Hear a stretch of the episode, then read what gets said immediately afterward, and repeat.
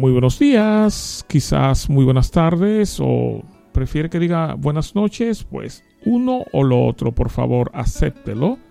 Estamos nosotros altamente agradecidos saber que usted está reincidiendo en escuchar esta programación hasta que el día sea perfecto. Y esto siempre por Tierra de Milagros Radio.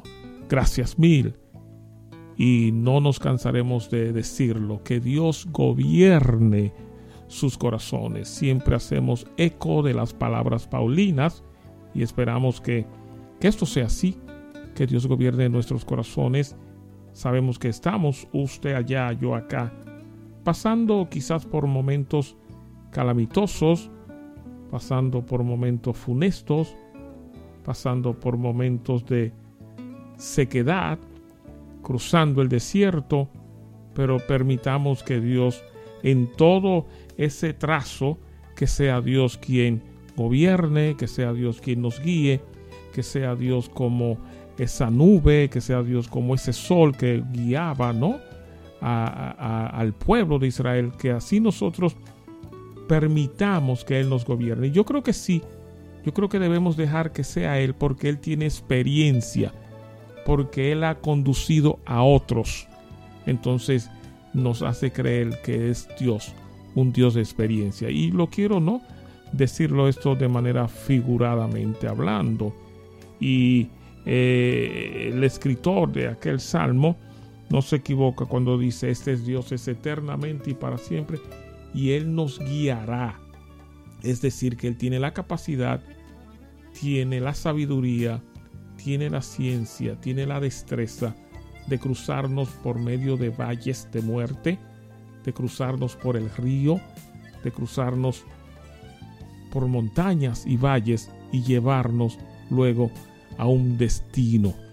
Así es que permitamos esto, es mi oración, es mi propósito, son mis palabras iniciales y ojalá que usted y yo podamos vivir en ellas.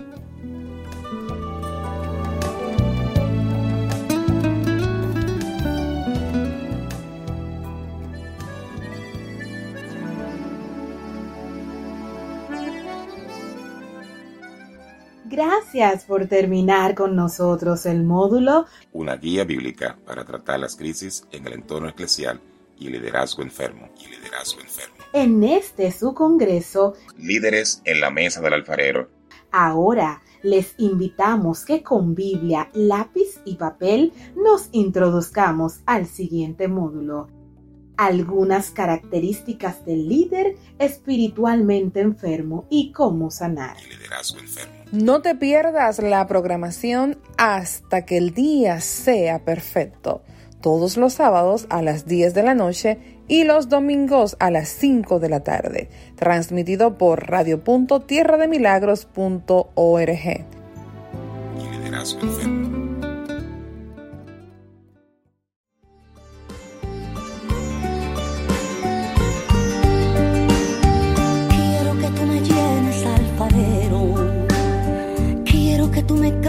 alfarero. Todas mis grietas, alfarero. Estoy en agonía, alfarero. Quiero que tú me llenes, alfarero. Quiero que tú me cambies. Bienvenidos. Aquí comienza. Líderes en la mesa del alfarero. Líderes en la mesa del alfarero.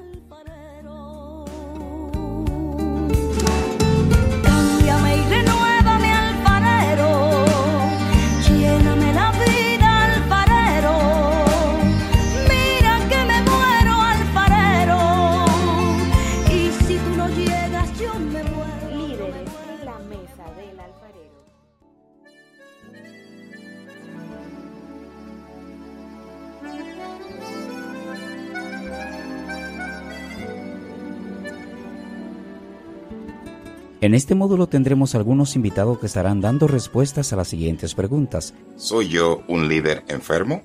¿Qué es el abuso espiritual? ¿A quién se le llama un líder emocionalmente enfermo? ¿Hay algunas características que revelen el líder espiritual o emocionalmente enfermo? ¿Cómo darme cuenta si estoy siendo manipulado espiritualmente? ¿Cuáles acciones del líder nos indican que hay un abuso espiritual a la congregación? ¿Existe el abuso espiritual en las iglesias? Enumere algunas acciones del líder que puedan identificarlo como un líder espiritualmente sano. ¿Qué distingue o qué caracteriza a un líder eclesiástico espiritualmente enfermo? ¿Cómo saber cuándo hay abuso espiritual o cuándo no? ¿Qué hago si fui abusado espiritualmente por un líder? ¿Qué no es abuso espiritual? Así que busque su Biblia, lápiz y papel y juntos edifiquemos el liderazgo bíblico que Dios quiere en este tiempo.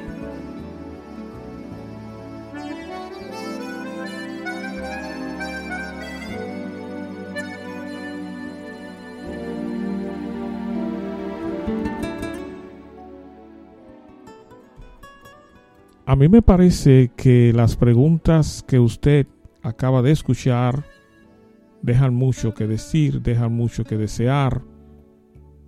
Saber, identificar si soy yo, después que nosotros oigamos las preguntas, la respuesta más bien, ¿soy yo un líder enfermo o soy yo un líder sano?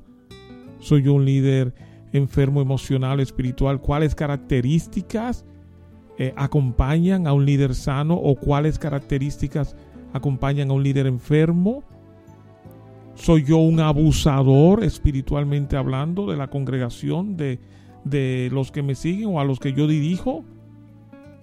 Es decir, yo creo que eso es importante porque si usted está en el mundo del el liderazgo cristiano, tenemos cada cierto tiempo que hacernos un autoexamen y yo creo que la programación o el módulo que nosotros vamos a estar siguiendo este sábado y quizás dos más nos van a ayudar a nosotros a identificarnos a nosotros mismos. No lo que otro opine, sino lo que tú te enfrentes ahora con estos eh, participantes. Así que prestemos mucha atención y yo creo que al igual como los otros módulos que ya pasaron, que nos corrigieron, que nos disciplinaron, pues quizá este también hará lo mismo, pero al final será para bien.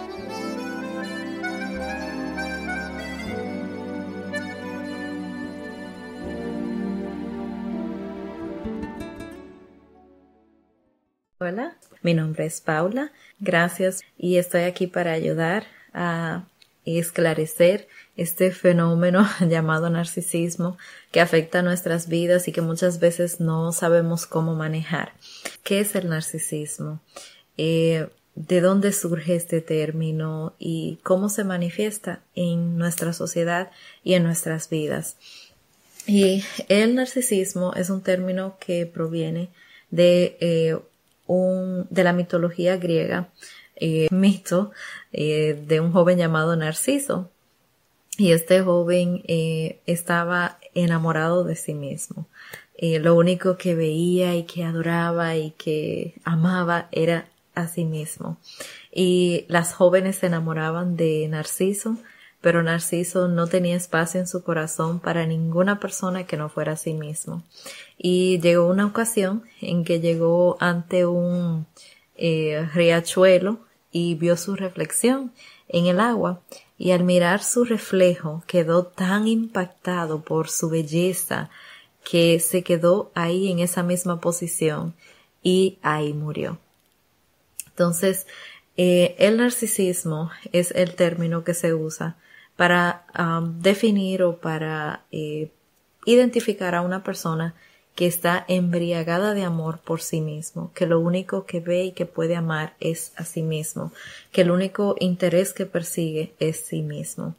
Y tal y como lo describe la mitología griega, un narcisista es una persona que no tiene capacidad para amar a otros, para satisfacer las necesidades de otros, porque está tan absorbido o absorbida por sí mismo, sí misma, que no puede ver más allá de sí mismo, que no pueden eh, relacionarse con otras personas de manera normal, porque el único interés por el cual velan, la única persona que en la práctica, en la vida real, eh, son capaces de amar es a sí mismos.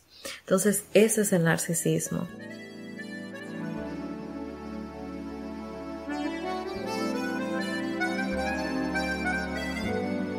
Yo creo que muy bien lo hizo la hermana, eh, llevándonos a ese mundo mitológico de las creencias griegas, de ese griego antiguo, ¿no? Ahora entiendo que ella no nos va a dejar ahí porque eso simplemente fue dándonos ciertos pininos, pero ahora ella nos va a hacer entender si existen líderes narcisistas que cumplen quizás con ciertos rasgos del narcisismo, nos va también a enseñar si existen abusos espirituales, si existen abusos emocionales. Y esto lo vamos a trabajar ampliamente este sábado y el que viene con otros invitados. ¿Qué es el abuso emocional? ¿Qué es el abuso espiritual? ¿Existen líderes que están eh, ensimismados en sí mismos, que se atienden a sí mismos? Bueno, yo creo que estas y otras preguntas ella nos irá, bueno, enseñando y dándonos la respuesta y que nosotros podamos identificarnos y saber si nosotros cumplimos con ciertos rasgos e ir ante Dios y pedir perdón, que Él nos restaure ahí en su taller, ¿no? Y que seamos nosotros líderes realmente aptos para la causa del Señor. Así es que hermana Paula, la pregunta, ¿qué es el abuso espiritual? ¿Qué son los abusos emocionales dentro de lo que es el mundo eclesiástico?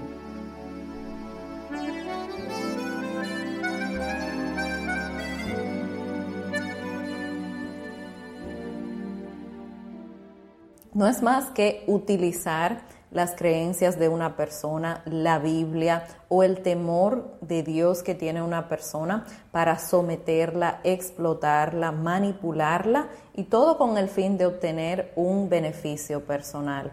Es toda conducta controladora, coerciva, manipuladora que se da dentro del contexto religioso. Y el abuso espiritual es sumamente amplio, abarca muchísimas situaciones, puede ser algo como un esposo eh, manipulador, controlador en la comunidad cristiana que utiliza doctrinas que le convienen como la sumisión de la mujer al hombre para que su esposa se deje controlar y maltratar por él. Puede ser un padre o madre que es abusivo o abusiva, que quiere someter a sus hijos y usa palabras de la Biblia como honrar al padre o a la madre o obedecer a los padres para que esos hijos hagan más de lo que la escritura les pide, se dejen abusar y maltratar por ellos.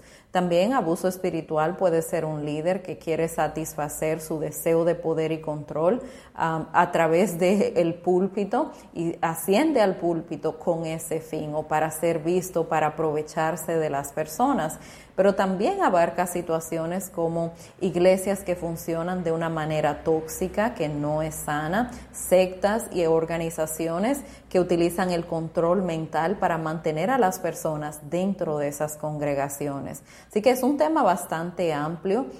Y antes de continuar, quiero leerles un verso de la escritura que creo que es muy importante dentro de lo que es este tema. Y está en 2 de Timoteo capítulo 2 verso 15 y dice lo siguiente, procura con diligencia presentarte a Dios aprobado como obrero que no tiene de qué avergonzarse, que usa bien la palabra de verdad. Y aquí está Pablo hablándole a Timoteo, y cuando él habla de que use bien la palabra de verdad, es porque también hay ocasiones donde se le puede dar un mal uso a la palabra de verdad y el abuso espiritual, usar la escritura para obtener un beneficio personal, es darle un mal uso a la escritura y quien lo hace está cometiendo un pecado significativo. En la escritura eh, vemos la vida de Jesús y si hubo algo que Jesús atacó, que expuso, que lo indignaba, era el abuso espiritual, la conducta de los fariseos para con las personas de la nación de Israel. Así que no es algo a tomarse a la ligera, es algo serio. Yo sé que es algo que que causa dolor en el corazón de Dios porque deja daño, afecta la fe de las personas, el bienestar. Este, este, tipo de personas son depredadores haciéndole daño a las ovejas de Dios. Así que es algo serio y es bueno que como comunidad cristiana aprendamos a reconocer las señales del abuso espiritual.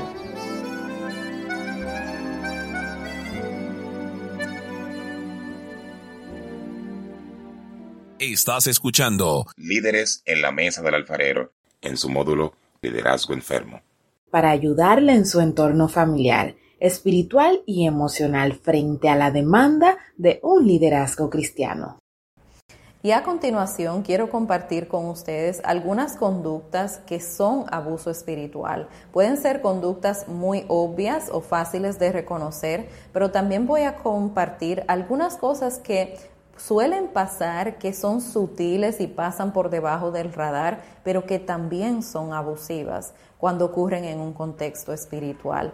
Lo primero es eh, usar las enseñanzas del diezmo y la ofrenda para el enriquecimiento personal o para mejorar su propia calidad de vida. Así que esto es bastante fácil de reconocer y creo que es la forma más obvia del abuso espiritual. Lo siguiente es exigir tanta obediencia, respeto y honra que los miembros de la iglesia empiezan a ver a ese líder como un ídolo y a tratarlo como si fuera Dios, cediéndole muchísimo control sobre sus vidas hasta un punto que es tóxico. Y eso es bien sutil, pasa de una manera que los miembros de la iglesia no se dan cuenta, pero los líderes están ahí para guiar, para orientar, para aconsejar, para compartir la palabra de Dios, la sana doctrina. Entonces, cuando un líder ya está controlando la vida de las personas y toma decisiones por las personas o las personas dependen tanto de ese líder que no pueden tomar decisiones por sí mismas, ojo, porque estamos hablando de abuso espiritual. Lo siguiente es cuando en una iglesia toda la autoridad está concentrada en una sola persona o en una misma familia de personas. En otras palabras, vamos a decir que tienes una queja con el liderazgo, hay algo que no funciona bien en esa iglesia, pero la persona a quien tienes que comunicarle la queja es al pastor es difícil que te escuchen y que ese problema se solucione. Lo mismo ocurre cuando todos los líderes son parte de una, de una misma familia. Si tienes una queja contra un miembro de esa familia, también te va a pasar lo mismo. Así que cuando observamos este sistema en una iglesia, se presta para el abuso espiritual. Lo siguiente es la inexistencia de vías de rendición de cuentas o impedimentos férreos cerrados para el cuestionamiento, para expresar desacuerdo o para desobedecer al líder. Cuando no puedes hacer una crítica constructiva, ni puedes decir que lo que un pastor está diciendo no es bíblico o no puedes dar una sugerencia, probablemente estamos ante algún tipo de liderazgo controlador y tóxico. Lo siguiente es castigar a quienes no se someten a los deseos del líder, a sus enseñanzas erradas o a sus caprichos. Cosas como, por ejemplo, impedirle servir a esa persona dentro de la iglesia o avergonzarle desde el púlpito o animar a la congregación a que rechace a esa persona. También aislar y difamar a quienes se van de la congregación o a quienes exponen la verdad de lo que está ocurriendo allí. Puede tratarse de que cambian su trato hacia ti y te tratan como un extraño. Si antes eras miembro de ese círculo exclusivo, de repente y ya no te tratan de la misma manera o te tratan como un apóstata, alguien que ha caído de la gracia o ha dejado un llamado por irse a otra congregación. O pueden ser casos más extremos donde los miembros de esa congregación jamás te vuelven a hablar, si te ven te evaden. Cuando esto ocurre suele ser una conducta de secta y una conducta de una iglesia que no funciona de manera sana. Lo siguiente es manipular con el miedo con la vergüenza, con las emociones de las personas, con el temor al rechazo. Cuando las personas se someten por miedo a un líder, también eh, se trata de abuso espiritual. Otra acción que constituye abuso espiritual es restringir lo que pueden hacer los miembros más allá de lo que dice la escritura. Cosas como, por ejemplo, restringir el acceso a la información o a compartir con otras personas que no son parte de ese grupo. Eh, si no te dejan, por ejemplo, leer libros de otra denominación o si no te permiten visitar otras iglesias o si tienes que pedirle permiso al líder para hacer algo, eso es abuso espiritual. Otras formas de esto eh, son, por ejemplo, el legalismo, cuando los líderes te dan un código de, de, vida, de vestimenta que va fuera de lo que está en la Biblia, ya eso es abuso espiritual. También esta cultura de pureza extrema que ha estado en las iglesias desde los años 90 más o menos, es una forma de abuso espiritual y restringir la socialización de las personas.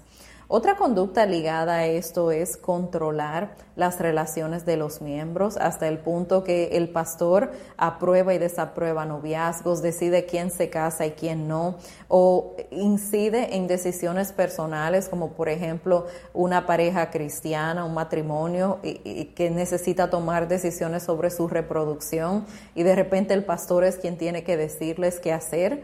Eso es abuso espiritual.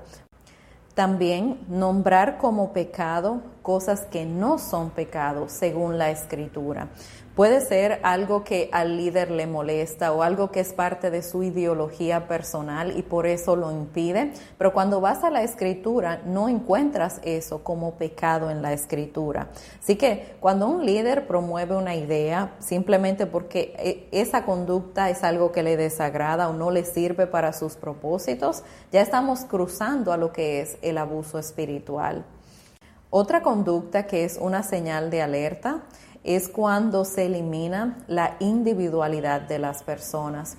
Y ojo, esto es diferente al individualismo. El individualismo es una especie de narcisismo, pero estamos hablando de la individualidad de las personas, su derecho de tomar decisiones por sí mismas sin consultar al líder o tener su propia forma de pensar o dejar libre su personalidad o su propia forma de vestir. Hay iglesias donde todos los cristianos parece que han salido de un mismo molde y no hay espacio para la individualidad y ya eso es abuso. Muchas veces pasa y las personas ni siquiera se están dando cuenta. También mantener a la gente dando cada vez más tiempo, dinero y esfuerzo, pero mientras más das, menos satisfecho está el líder, nunca está satisfecha esta persona. Así que si estás dejando tu vida, tu pellejo en una iglesia y el líder de todos modos no está satisfecho, algo anda mal. También animar a la gente a pasar tanto tiempo en la iglesia que descuiden otras áreas importantes de su vida como sus empleos o sus familias o iglesias donde los cultos son obligatorios y si tú faltas porque te pasó cualquier cosa, eres visto como un cristiano rebelde o como alguien que no le da la prioridad a Dios.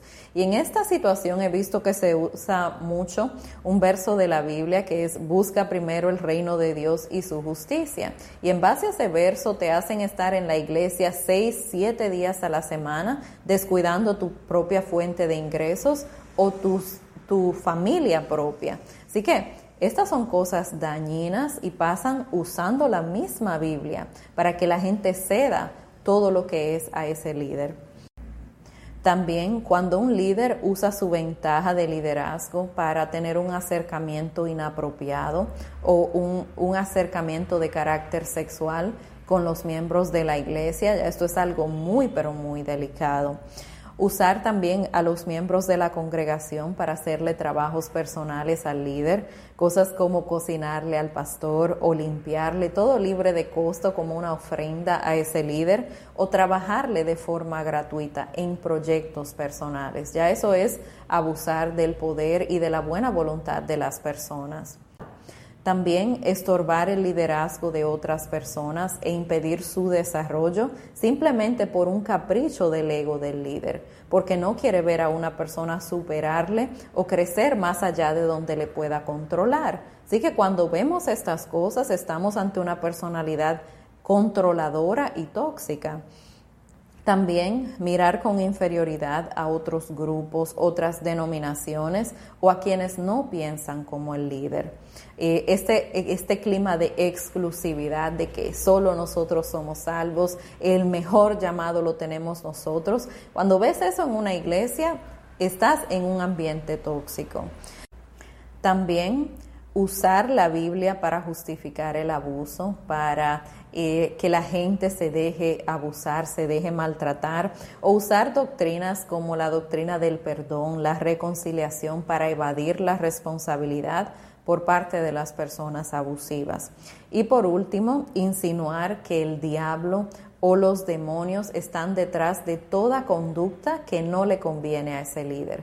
Cosas como, por ejemplo, exponer lo que está mal en esa iglesia o irse de esa congregación. Si te tildan de rebelde o de que estás endemoniado, estás escuchando doctrina de demonios porque te vas de esa organización o porque te opones a lo que está haciendo ese líder, probablemente es una táctica de control y de manipulación.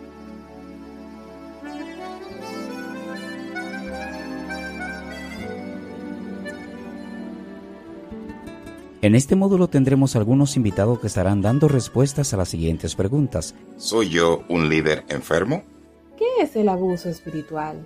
¿A quién se le llama un líder emocionalmente enfermo? ¿Hay algunas características que revelen el líder espiritual o emocionalmente enfermo?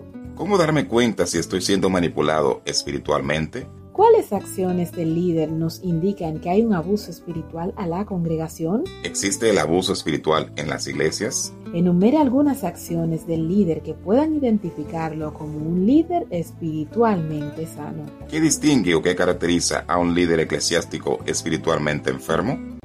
¿Cómo saber cuándo hay abuso espiritual o cuándo no? ¿Qué hago si fui abusado espiritualmente por un líder? ¿Qué no es abuso espiritual. Así que busque su Biblia, lápiz y papel y juntos edifiquemos el liderazgo bíblico que Dios quiere en este tiempo. Y quiero terminar por compartir con ustedes algunas sugerencias si, por ejemplo, está viendo que tiene un pastor narcisista o ha tenido un pastor narcisista, algunas sugerencias sobre qué hacer y cómo sanar de esta experiencia. Y lo primero es pedirle a Dios que se convierta en tu pastor quitar la mirada quizás de ese líder o de las personas que te han servido de guía espiritual en el pasado y ponerla directamente en Dios. Fortalecer tu vínculo con Dios directamente y hacer como dice en el Salmo 23, Jehová es mi pastor, nada me faltará. En otras palabras, fortalecer tu vínculo con Dios y pedirle dirección a Dios sobre esta situación en particular. También cuestionar las ideas que interiorizaste de ese líder y considerar cómo esa persona ha impactado tu vida y tu fe cristiana. Y si ha sembrado creencias falsas en ti, cosas que no son bíblicas, empezar a depurar todas esas cosas a la luz de tu propia relación con Dios en oración y lectura de la palabra. Lo siguiente es Evaluar si has pecado con el pecado de idolatría, porque fácilmente un líder narcisista te lleva a pecar de esta manera, de una manera sumamente sutil. Así que si te has dado cuenta de que tratando de seguir a esta persona, has terminado poniéndole en un pedestal que no era bíblico o que no era como debías relacionarte con esa persona, confiesa tu pecado y trata de volver a poner a Dios en el trono de tu vida. Lo siguiente es decidir si es sano y factible seguir en esa congregación. Y esta es una decisión muy personal. Yo eh, quisiera decirte qué hacer, decirte huye de ese pastor narcisista, pero al final de, de, la hora, Dios es que tiene la instrucción directa para ti. Dios es que sabe qué propósito tiene para ti, en qué iglesia te quiere sirviendo. Así que esa es una respuesta que vas a tener que buscar sobre tus rodillas, pero quiero compartir contigo algunas preguntas que te puedes hacer si estás tratando de tomar esta decisión. Y la primera es si puedes dejarte guiar espiritualmente por ese líder. Porque si sabes que es narcisista y que quizás está llevando una doble vida y que quizás no sea un líder sano, tienes que preguntarte si puedes ser guiado por esa persona. Lo siguiente es puedes seguir la dirección en la que va esa persona, puedes seguir sus enseñanzas, puedes ir en la dirección que está enseñando esta persona. También puedes quedarte callado ante lo que sabes y simplemente seguirle la corriente a esta persona o vas a decir la verdad y convertirte posiblemente en el blanco de ataque de esa persona. Si es así, ¿cuál va a ser tu postura y cómo lo vas a manejar? También otra pregunta importante hacerte es si puedes servir a Dios allí y a otros creyentes en ese lugar, si puedes cumplir tu propósito como cristiano en ese lugar. Dice la escritura eh, que hay obras que están preparadas de antemano para que nosotros las hagamos. ¿Puedes tú servir a Dios con tus dones en esa congregación? ¿O se va a interponer ese narcisista para impedirte hacerlo? Lo siguiente es, ¿Te sientes seguro en esa congregación? ¿Seguro para alabar a Dios? ¿Seguro para decir amén cuando esta persona predica? ¿Te sientes seguro en ese lugar? Y por último, se predica sana doctrina. O sea, en este lugar, por lo menos la doctrina es pura, está alineada con la escritura y estas son cosas muy importantes a tomar en cuenta a la hora de tomar esa decisión. Y lo último que quiero compartir contigo es que si has tenido un pastor narcisista o eh, estás en este proceso, es muy importante saber que necesitas sanar de esa experiencia también. Es muy probable que si has despertado a la realidad de este líder, hayas sufrido unas cuantas cosas en esa congregación o hayas visto esa duplicidad que lleva a uno incluso a veces a cuestionar su fe. Así que si has vivido esa experiencia, también es necesario sanar de la experiencia de un pastor narcisista, como es necesario sanar si el, narcisista en tu vida es un, una pareja, un padre o una madre. La influencia que llegan a tener estas personas en nuestra vida es enorme y también va a requerir un tiempo de procesamiento y de sanación, tanto a nivel emocional como a nivel espiritual. Así que si este es tu caso, pido a Dios que te guíe en tu proceso, que te llene de sabiduría para saber qué hacer y que te acompañe para sanar el daño que esta persona haya podido causar allí en tu vida.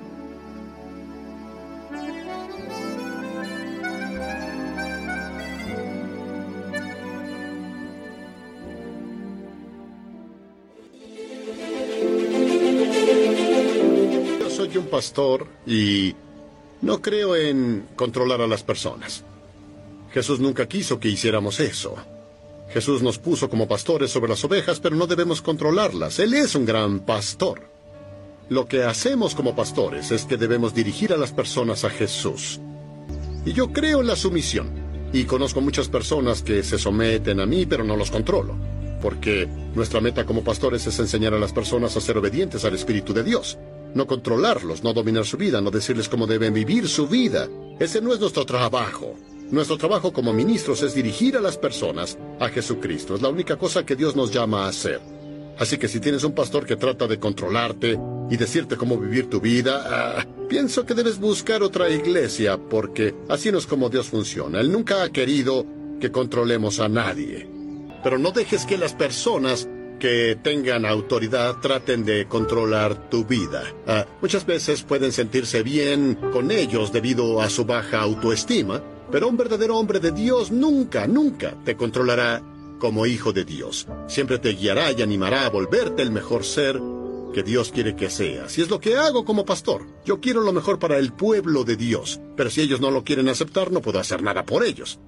Moisés Sacó a los hijos de Israel de Egipto, pero no quisieron entrar en la tierra prometida debido a que su mentalidad y la forma en que vivieron su vida. Así que adivina que todos murieron en el desierto. Moisés no los forzó a entrar. Y lo mismo hoy, ningún pastor puede forzarnos a hacer algo si Dios no nos dijo que lo hiciéramos. Dios te bendiga.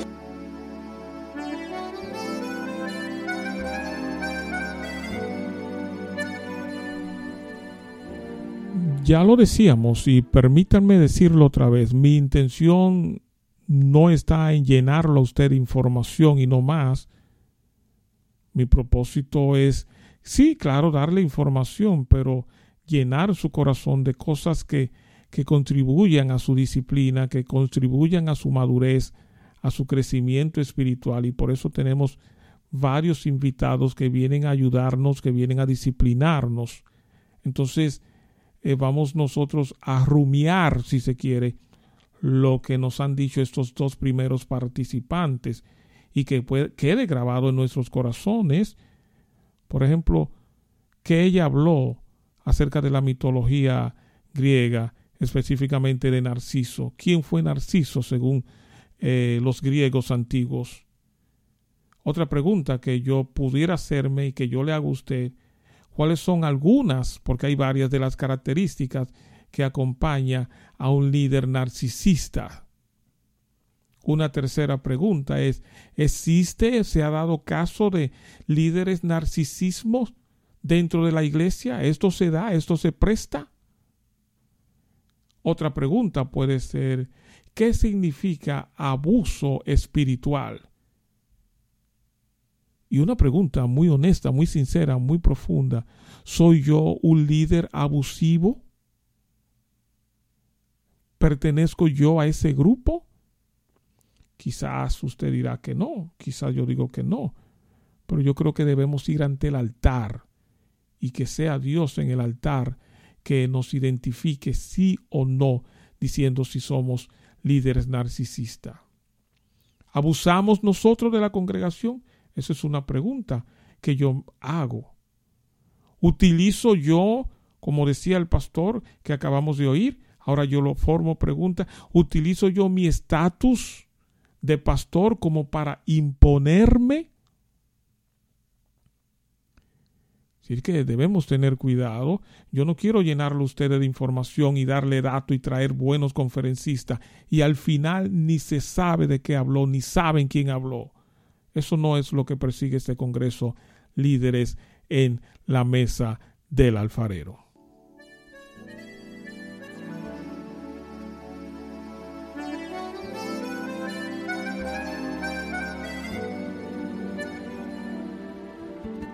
En este módulo tendremos algunos invitados que estarán dando respuestas a las siguientes preguntas. ¿Soy yo un líder enfermo?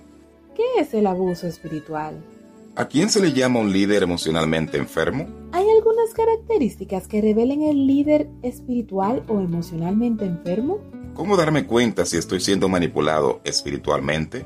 ¿Cuáles acciones del líder nos indican que hay un abuso espiritual a la congregación? ¿Existe el abuso espiritual en las iglesias? Enumere algunas acciones del líder que puedan identificarlo como un líder espiritualmente sano. ¿Qué distingue o qué caracteriza a un líder eclesiástico espiritualmente enfermo?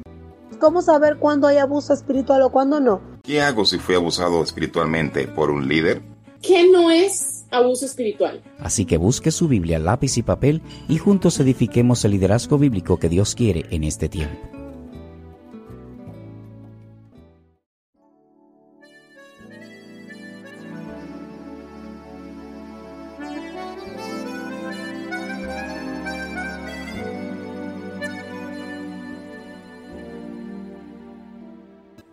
Si tú no me sigues y no haces lo que te digo, no vas a llegar a Dios. A través de mí y de mí, la revelación que hay en mí, tú puedes tener esta relación con Dios.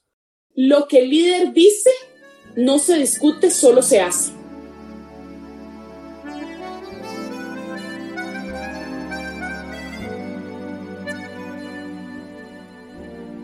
Estamos nosotros continuando dándole seguimiento a lo que es la identificación de ese líder enfermo, que más luego vamos a trabajar con más detalle lo que es el liderazgo, ese líder sano, porque ciertamente hay líderes enfermos, líderes que aprovechan su estatus como pastor o como líder como tal, y aprovechan y maltratan espiritual y emocionalmente a la iglesia.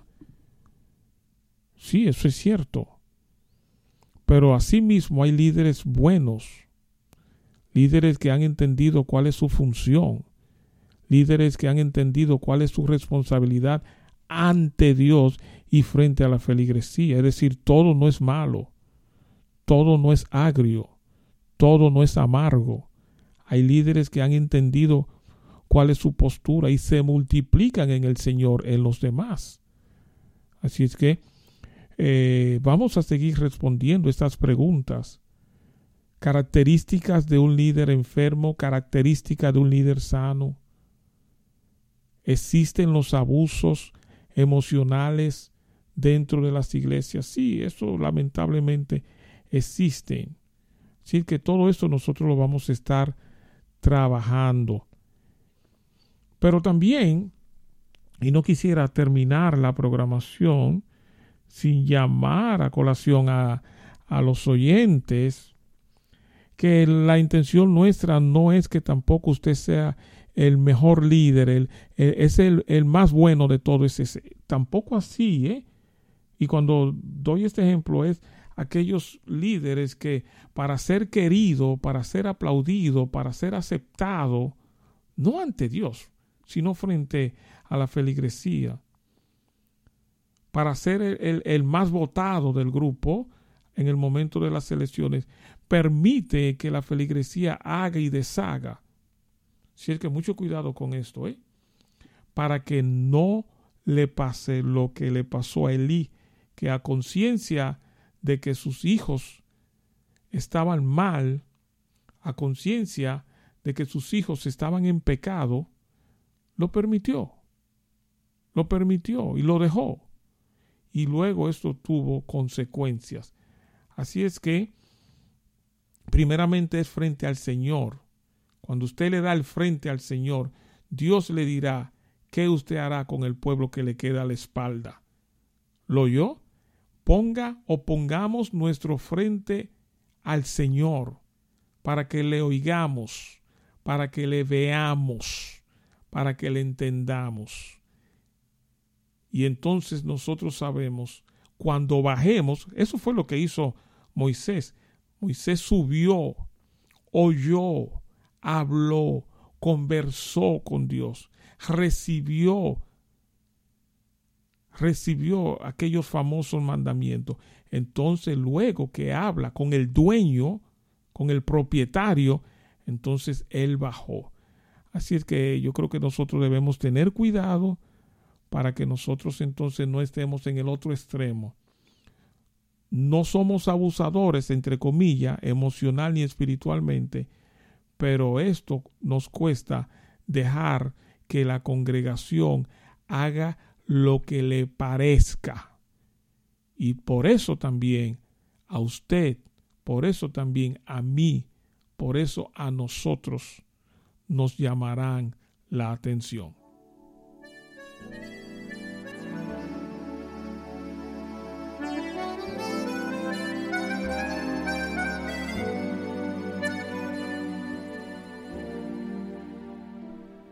Ya ustedes lo acaban de oír, desarrollando líderes sanos, desarrollando líderes espirituales sano, es nuestra intención, desarrollando ese líder que está de acuerdo a la voluntad de Dios y como decíamos, que pone su frente a Dios para saber entonces qué va a decir, cuándo va a bajar, qué decirle al pueblo. Recuerde Gálatas 5 primero, nos puede ayudar a nosotros a entender primera carta de Corintios en el capítulo 7, versículo 23, Jeremías 5, 26 al 31, Gálatas 6 del 12 al 14 y también en el libro de Ezequiel. Ahí también se nos habla eh, de esos líderes abusivos, de esos líderes que, que se cuidan a ellos mismos y se olvidan de la feligresía. Pero asimismo, como existen líderes enfermos por las condiciones que ya hemos dicho, con las características que ya hemos mencionado, o que nuestra hermana eh, Paula González ha dicho, en ese mismo sentido también existen feligreses que también son abusivos, que también abusan del pastor, que también abusan de, de, del liderazgo o del líder cristiano. Hay líderes también eh, narcisistas, hay líderes que también abusan y eso es bueno que también se diga.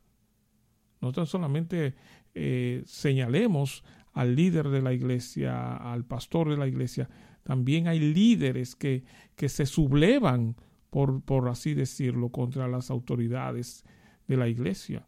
Y eso eh, demanda cuidado. Yo no estoy hablando, no se me malinterprete, no estamos hablando de cuidado con el ungido, no estoy hablando de eso. Yo estoy hablando que Pablo dice que considerando al otro mayor que tú, cuando eso se pone en práctica, eso trae sanación en la relación. Cuando eso se pone en práctica, cuando usted como pastor usted como líder entiende que ese hermano que lava los baños de la iglesia, que esa hermana que es encargada de limpiar la iglesia, que ese hermano que es encargado de, de manejar, cuando usted como pastor entiende que esos hermanos usted le merece respeto, que esos hermanos son más grandes que usted, cuando usted entiende eso, usted entonces no se apropia de ese versículo y dice, cuidado, con el que toca el ungido, porque eso es bíblico. Pablo dice, considerando al otro mayor que tú. Pero cuando tú entiendes que por tú ser el pastor ese es mayor, entonces ese hermano no está de acuerdo con qué es lo que va a traer eso. Trifulca, problema, disciplina, pleitos, alejamiento y en el peor de los casos, descarriamiento o renuncia a un llamado, a un liderazgo. Si es que esto debe combinarse. Estamos sí hablando de ese líder enfermo espiritualmente, de ese líder enfermo emocionalmente, pero en ese mismo sentido hablamos de ese hermano, de esa hermana que, como una expresión, que no se somete, que no se somete, claro, en el Señor, ¿eh? Esto que quede bien marcado. No estamos buscando que el hermano o el hermano se someta a mis caprichos. Esos son cosas distintas. No estamos nosotros buscando que esos hermanos se sometan a ti, a tus deseos. Todo tiene que ser en el Señor. Y cuando esto se maneja de esta manera, yo entiendo que eso es una iglesia sana una iglesia sana. ¿Por qué? Porque hay una tendencia, no voy a decir que siempre será así, pero la tendencia es que un líder sano pare ovejas sana. Una iglesia sana. Cuando una iglesia es sana, busque que ahí hay un liderazgo sano. En la mayoría de los casos, cuando una iglesia es sana, el pastor, el líder, todos son sanos y todos entienden que todos son para todos. Una iglesia sana. Nosotros sí ya llegamos a lo que es la conclusión de la programación hasta que el día sea perfecto y ustedes saben que estamos dentro de este Congreso Líderes en la Mesa del Alfarero. Ya hemos terminado otros módulos, estamos en el último módulo para luego hacer un receso, para luego tomar una pausa y el año que viene, si Dios quiere, estaremos retomando este Congreso, líderes en la mesa del alfarero. Tenemos la intención de que hasta el momento haya sido de estímulo, haya sido de bendición y haya sido de reprensión inclusive y de disciplina si fuera necesario, porque el Padre que ama castiga al Hijo, no lo castiga por placer, sino para corrección. Entiéndase esto. Así es que eso es lo que nosotros buscamos, un liderazgo sano, pero también una feligresía sana, que de esto en su momento también hablaremos. De hecho, ya empezamos a hablar el compromiso que existe de aquí para allá. Y eso tiene que repercutir y eso tiene que rebotar de allá para acá. Eh, quiero decirle como bueno, diríamos nosotros, estamos en transmisión de prueba. No diremos que esto será siempre, pero sí vamos a tratar de cumplir dentro de este Congreso. Si usted por una razón X no puede escuchar el programa, por la razón que sea, y esto, repito, por ahora simplemente lo estoy haciendo dentro del Congreso, vaya a, a un que ya yo he creado uno. Mi inglés no es muy bueno, que digamos, por el Anchor, ¿no? No sé si lo decimos bien.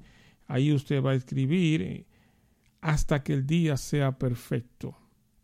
O también puede buscarlo en Spotify. Ahí usted lo puede encontrar. Escriba hasta que el día sea perfecto y usted va a encontrar la programación desde el 14 de agosto hasta el programa de hoy inclusive. Podrá escuchar cada uno de los módulos, cada uno de los participantes. No tendrá que esperar que yo se lo mande, no tendrá que llamarme, mira, se te olvidó mandarme. No, búsquelo y ahí estará.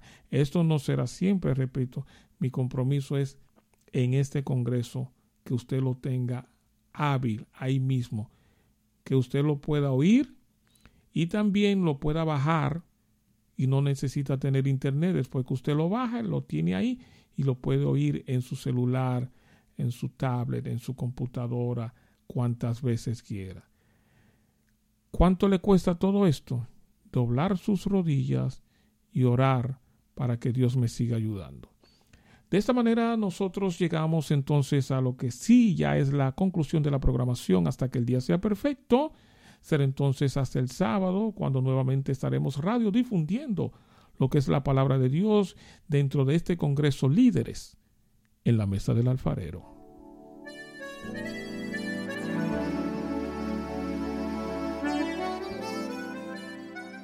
Gracias por terminar con nosotros el módulo Una guía bíblica para tratar las crisis en el entorno eclesial y liderazgo enfermo. Y liderazgo enfermo. En este su congreso Líderes en la mesa del alfarero.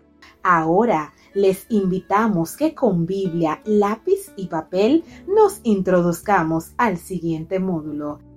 Algunas características del líder espiritualmente enfermo y cómo sanar. Y liderazgo enfermo.